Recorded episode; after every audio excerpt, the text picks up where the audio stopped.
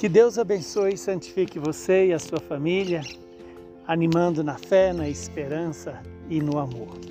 Que este Evangelho de hoje nos ajude a nos tornar cada vez mais obedientes ao Senhor Jesus.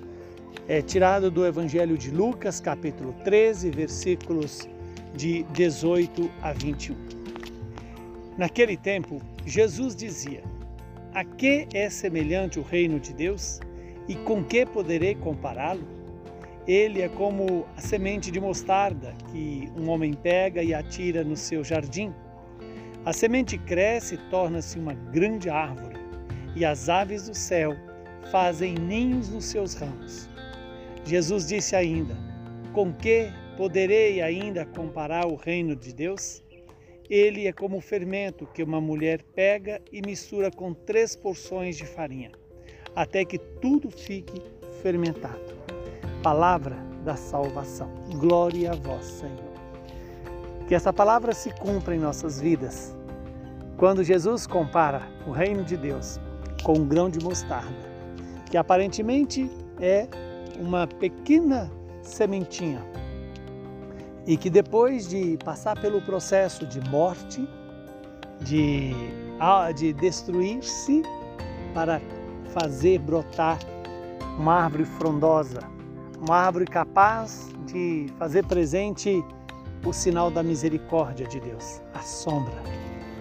Sombra no sentido de lugar de descanso, onde podemos nos fazer presente na presença de Deus. Outro, outra comparação é quando Jesus compara o reino dos céus, o reino de Deus, com uma pequena é, porção de fermento, que também, comparativo à quantidade de farinha, é uma porção mínima, mas que também tem o seu efeito. A palavra de Deus, geradora é, da vontade de Deus em nós, ela também parece frágil como a semente de mostarda parece desproporcional como o fermento, mas que podem produzir um sabor novo, uma vida nova, um sentir novo, um querer novo. E é isso que nós, eu e você precisamos para fazer parte do reino dos céus. Precisamos deixar que a simplicidade da palavra mude a minha maneira de ver, de pensar, de querer, de agir. E ao mesmo tempo gera em mim uma novidade, a novidade do amor. Do amor que não nasce do meu e nem do seu coração, mas nasce de Deus. A pergunta é: qual é a semente que hoje eu preciso acolher?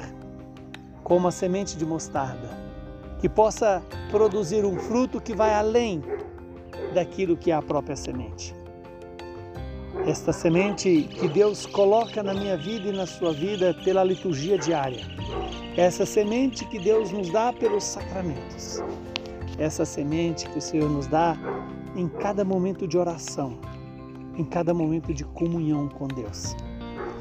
Que Deus derrame sobre nós o Espírito Santo para produzir em nós esta árvore frondosa do reino de Deus.